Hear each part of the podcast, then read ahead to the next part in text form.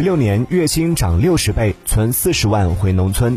十月十二号，河南一女子分享了自己的人生经历：从小在原生家庭受到心灵创伤，随后自己独自北漂，最初做过保姆、服务员、收银员等，经过自己的努力，考了各种专业技能证书，从月薪三百元慢慢涨至两万。